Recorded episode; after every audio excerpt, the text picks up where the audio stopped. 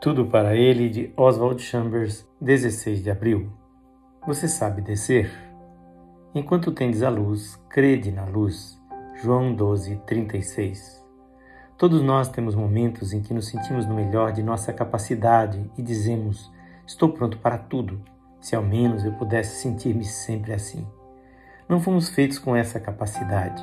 Esses momentos são momentos de percepção aos quais teremos que corresponder mesmo quando não nos sentimos dispostos.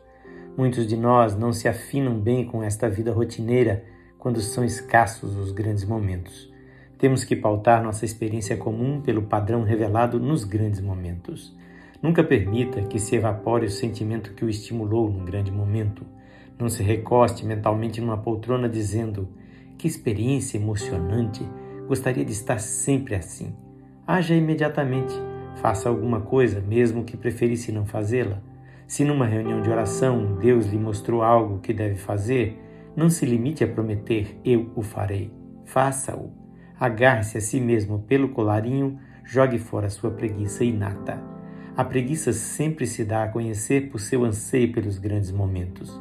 Falamos em esforçarmos-nos para alcançar a experiência do monte, mas precisamos aprender a viver o dia a dia cinzento de acordo com o que vimos no monte.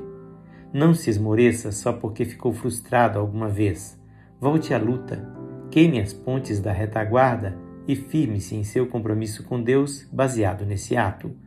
Não fique a reavaliar suas decisões, mas trate de tomá-las à luz dos grandes momentos vividos. Esta leitura é feita por seu amigo Pastor Edson Grando. Que o Senhor Jesus abençoe ricamente a sua vida.